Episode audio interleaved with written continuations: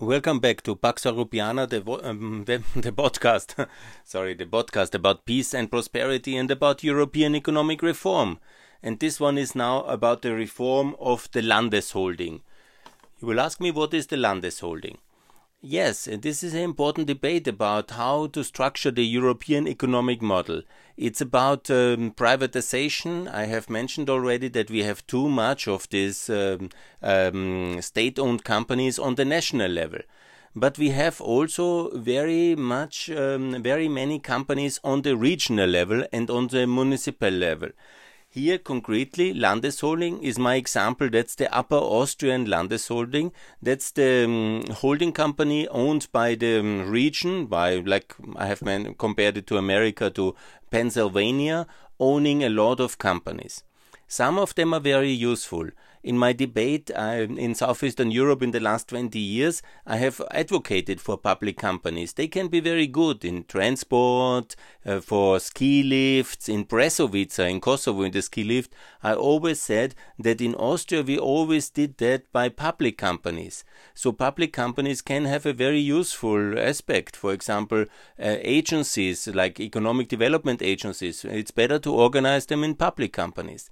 So on the one hand, we have to see that they can be very useful um, uh, forms of organization of public tasks in the form of companies like innovation uh, support, like economic development support, and public transport, some of them really very useful. On the other hand, when we are now very advanced economies like in Austria, and then also in Upper Austria. It's one of the richest parts in Europe at 125% of the European GDP. And then the question is, why do we have to keep all these companies? And, and do we really have to have all of them as state owned companies? Is it not possible to do some privatization or at least some minor privatization, allowing private capital as well in these companies and getting them more efficient? And do we always have to do everything like in the past? That's basically my question. So I'm not for a complete radical um, privatization of Landesholding, but also it is possible to do maybe some reform, I think. Better corporate governance, more review of the companies, more transparency how the assets value are you have much more political pressure for reforms on the national level where there is uh, clarity. In Austria, I made already a podcast about it. We have now this present debate about uh, the Austrian state industry holding. But even there is not everything inside that holding. We have also the state-owned railway system, the state-owned highway system, ASFINAG, and the Austrian railway system. We have many, many companies on the national level from the different ministries, and only the industrial holdings and the banking staff, they are in that holding. But I think that we need to reform as well on the regional level these nine states we have, and they all have this kind of Landesholding in one way or the other. But I want to be very concrete because it's kind of fascinating when you go deeper into it how many companies and how many people are working for state owned companies on the regional level. And I'm not talking here because it could also then be seen on the municipal level also, a city like Linz, that's the capital of Upper Austria, has again a huge uh, state owned, uh, municipal owned uh, holding structure. And obviously, that's uh, for another podcast because alone the Landesholding is quite uh, imagine it's quite amazing how many companies and how many people are directly working for state owned companies on the regional level. For example, let's go there is innovation holding. I think that I think is quite good to have a um, innovation holding. It's good to have innovation, and inside there is already a lot of sub companies which are then again uh, focusing on various aspects of uh, innovation. Then you have a website for ski resorts, for gondolas, for ski uh, transportation, and for gondola systems. Then you have one for public baths and for spa centers because we have a lot of spa centers in Upper Austria. It's a beautiful touristic region, and they're all owned by the uh, public, by the state, by the Landesholding. Then you have a public transport holding. Then that's also good. There's nothing to be said against that one. Then you have uh, one for the creative region uh, Linz, and that's uh, for the um, economic development again. Then you have one uh, for tourism development of the Dachstein. That's our biggest uh, mountain in Austria, beautiful. Then you have one for education. Education, yes, you have massive uh, levels of um, also education in everything is of course state owned and it's huge when you look at it it's also for me surprising eh? i looked before and some of the things i really didn't know all these aspects as well then obviously you have also the energy company uh, that's the utility company alone that one is a very big company by itself producing energy distribution of energy waste management water management and so on all the utilities yeah? again state owned or in austria we have also the system that the state ownership is somehow more diverse so it's in a way uh, organized, as a private company, but obviously it's owned then by the main stakeholders, like the main regional banks, the main regional insurance companies, and of course the Landesholding. And then you have the Danube harbor, because uh, Upper Austria had the Danube, that's our most important river, and then you have also the most important uh, port. It's a very big uh, company actually as well. It's called Ennshafen. Then you have the uh, a technical high school called Fachhochschule. You have the airport of uh, Upper Austria. You have a bank, obviously, Hypo Upper, Upper Austria. You have um, a medical university, Universitätsklinikum. You have uh, then a holding company for real estate. Then um, it's called Landesimmobilien. It in itself is so huge it's so important uh, with so much property owned by the land again.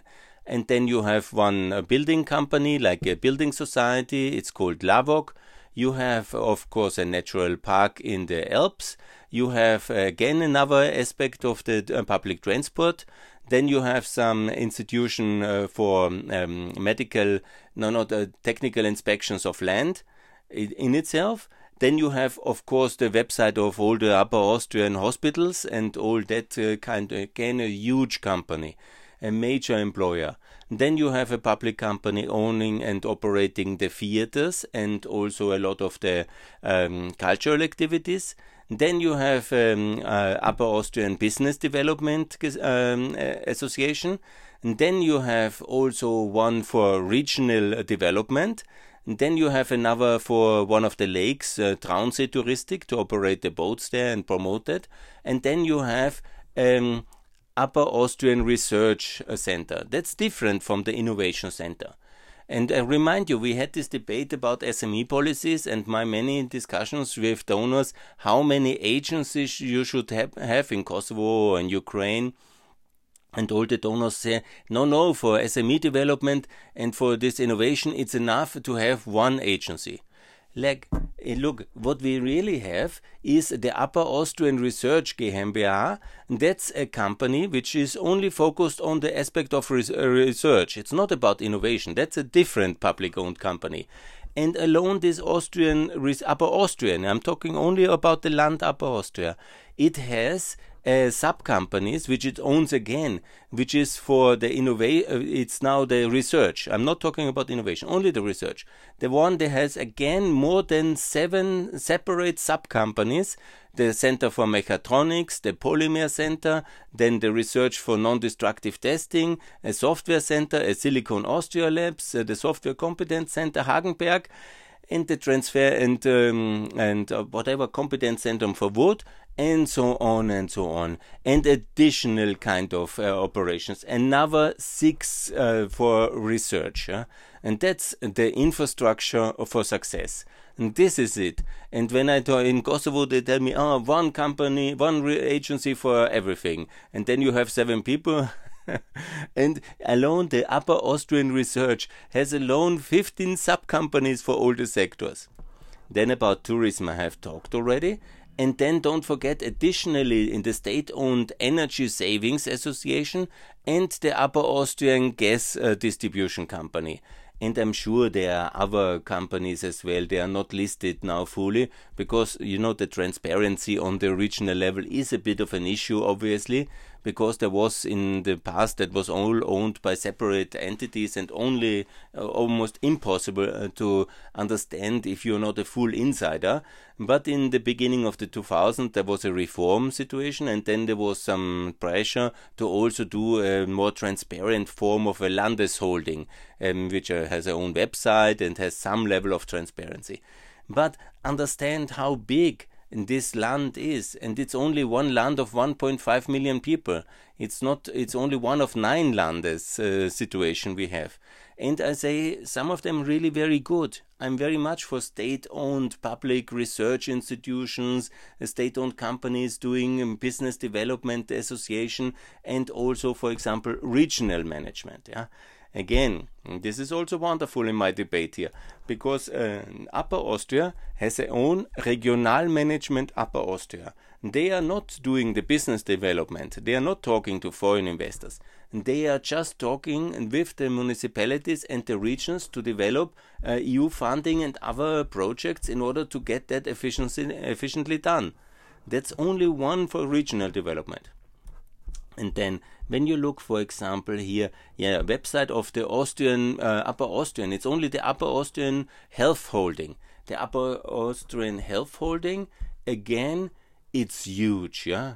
I mean, alone the Health Holding, yeah, is, um, uh, they have again a lot of separate, uh, they are um, in the medical university, they have this, uh, um, center for rehabilitations, a lot of them, and they have an educational unit to, train for educational units. They have a therapy center, and they have whatever another medical unit, and so on and so on. You know, it's going too much into details, but you cannot believe how much of the uh, how much influence and how much uh, um, activities are basically organized by the public side in the Austrian economic model. Some of them, you know, I'm not against it. Yeah, some of them is really very useful. For example, to have the natural park of the Alps, the Kalk Alps, uh, and um, that's Nationalpark Kalkalpen, and that's really also huge. Yeah? And it's nice to have that in that way. I'm not for privatization of natural parks. Yeah, no, it's good, and some of the universities. But for example, the Upper Austrian airport is completely underdeveloped. it's a not very busy airport. It's a regional airport, one of the less frequented. Why? Because um, there is a debate in the Upper Austrian politics about uh, uh, the noise of this airport and the public owners um, are, of course, more interested in the voters not complaining too much, and so we don't have a very active airport in Upper Austria. For example, it's just one of the debates. Or why does the Upper Austrian state need their own bank, like Hypo Upper Austria? And why can we not uh, find uh, more private investors for the energy utility of Upper Austria? It would be quite good there would be many opportunities to partially privatize and also then have more efficient uh, situation. Also in public transport, why is there no kind of private equity in that one? I mean, that's all could be, I think, completely possible to get this done. But no. My personal favorite, obviously, is uh, the um, business upper Austria. That's very good. That everybody should have exactly that one. It is so good. I um, have promoted it so often already in all of um, Eastern Europe. Every um, region must have one FDI agency, which is also doing innovation and also then the mm, uh, connects with the education institution in order to provide good service for the local for the SME investor but also for the international FDI in a region and also has some competence to find uh, locations for potential investors and also knows how to really support uh, the um, subsidy management, grant management, and also to connect with already existing innovation clusters in a region in order to be really efficient. And that's really the way to do it. That's, I think, wonderful. Nevertheless, this is huge. It's the way we do this in Austria. I, you know, there's things you can do better, things you can do differently and things you can do, I think, uh, more transparently. that would be my most important. I think that we have a lack of transparency on the regional level. Why is that? Because most of the media obviously is interested in the national level items. Yeah, because we are one state and you have television, the media, they're interested very much what is happening in Vienna on the national level. Then on the regional level, obviously, very often there is less critical media because they are all, you can imagine how big this is, the whole sector. Everybody does advertisement as well and has a budget to promote itself. So, really going into the depth of such a powerful, uh, controlled, uh, where everybody certainly has a relative uh, working somewhere, everybody needs an apartment from one of them, everybody is so connected and so dependent that in most ways there is uh, nobody really interested in real uh, transparency. and then we are having this kind of collusive uh, structure on the land, land level where there is a lack of transparency, accountability, and nobody really takes a closer look, and everybody thinks it should be exactly that way always. Because it always was like that. and because it works so well for the connected few. And they try, obviously, because they are very. This is not the problem is less corruption, I would say. It's more collusion. That when you are part of the system, you are taken care of, yeah, and so you like it, yeah. And the system tries to work efficient, efficiently, and so most of the people are relatively good, yeah. Obviously, it would be much more efficient uh, to have uh, more competition, but competition, oh, oh no, that's not the way we do the things in the Landes level. And that's one problem in accountability for taxpayers and for efficiency. And you know, it works some way because um, of this grandiose system we have in Europe, the unification of the last 30 years and our membership in the EU, and obviously it works. Yeah? But when you see compared to, to for example, Oberbayern, yeah, that's one of the regions uh, which is about the same size like uh, Upper Austria in Bavaria, because Bavaria, eh, we always tend to compare ourselves with Bavaria, but that's a huge uh, federal state of Germany, which is almost 10 times as big as no, maybe eight times as big as um, as um, Upper Austria, neighboring, of course, but it's by far much more successful economically and uh, in uh, po population density, much more employment, much more uh, GDP per capita, and we are like you know okayish, but nobody uh, asks why are we not as good as Oberbayern, for example, or any region in uh, Bavaria or the richer parts of the south of of um, Germany, because we could be as well much richer in Upper Austria, but then you have to be a bit more open and uh, transparent and accountable, and you have to change some things from time to time and improve them. That nobody wants because, and nobody will ever do that because everybody lives so happily in a system which is uh, providing jobs for the boys and for the girls, obviously, and is always so, in a way, efficient and so collusive. And obviously then all these huge companies they have their service providers their accountants their tax advisors their lawyers and their other experts. So the whole system very much lives uh, from all these contracts provided. And they all come together in one person, the governor, and then everybody is very happy with himself. And when you criticize it, and when you call, ah, that's collusion, that's uh, too much control, why not open it? Then nobody is really interested because uh, the system works so good for everybody inside. But of course, the consumer is in the result poorer off. Of course, the taxpayer is poorer off. Obviously, the services are not as good and uh, the output is not as good as it could be. But nobody really wants to question it because also the media is totally dependent on the very combination of all these things. And if you are really uh, criticizing it, then you are a so called troublemaker. and that's the thing which is happening here. I think I will be part of the troublemaker thing. but nevertheless, you know, some of them really, I recommended it also in Kosovo, in Ukraine, in Albania, public companies have a role to play, especially at the beginning of the economic circle when there is less uh, investor um, confidence, there is less capital available, then the public hand has to play a role in, for example, providing infrastructure in ski resorts or doing public transport and so on and so on, and also in some a way of organization of the state. There's no doubt. I have made the case also for these agencies or the airport. Yes, yes, yes, yes, yes. And also for some of the educational, cultural activities, yes. But does it always have to stay like this?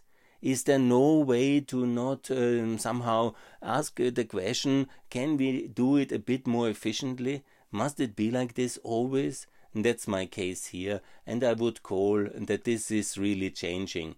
There should be at least some minimum equity of 25% in all of them, and whenever it's feasible, to have partners inside, to have not only one power center, not to only have one uh, person always in the top deciding everything, and then you have this kind of uh, less transparent and less efficient system. But it's very important to have more accountability and more openness. Also, try to be, and that is a separate podcast which I will do about comparing with more successful regions because Upper Austria is uh, fine at 125, but there are much more richer regions.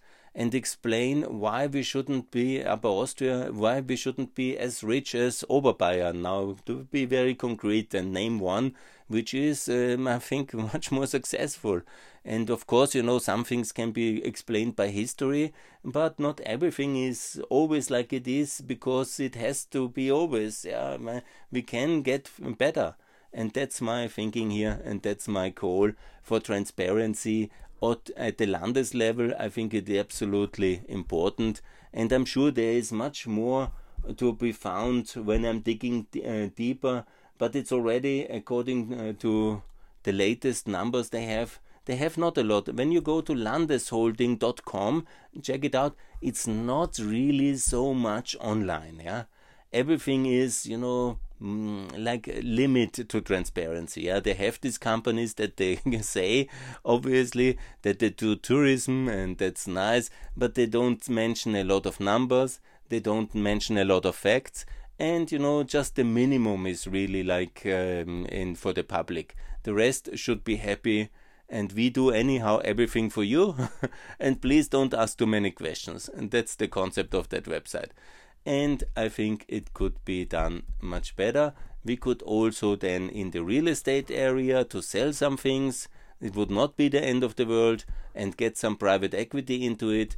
And also do everything a bit more transparent, more accountability and more transparency would be really something to be improved. Good for that. Thanks a lot for listening.